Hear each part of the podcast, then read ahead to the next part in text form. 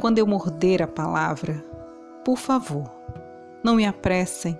Quero mascar, rasgar entre os dentes a pele, os ossos, o tutano do verbo, para assim versejar o âmago das coisas. Quando meu olhar se perder no nada, por favor, não me despertem. Quero reter no adentro da íris a menor sombra do ínfimo movimento. Quando os meus pés abrandarem na marcha, por favor, não me forcem. Caminhar para quê?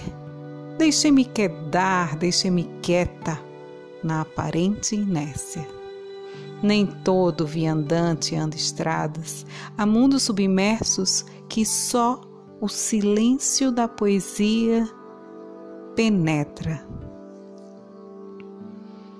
Esse é o poema da calma e do silêncio de Conceição Evaristo. Essa é mais uma dose aqui do podcast Leio para você do Doses de Biblioterapia. E eu sou Carla Souza, sou eu quem faço o Doses de Biblioterapia. Até a próxima dose.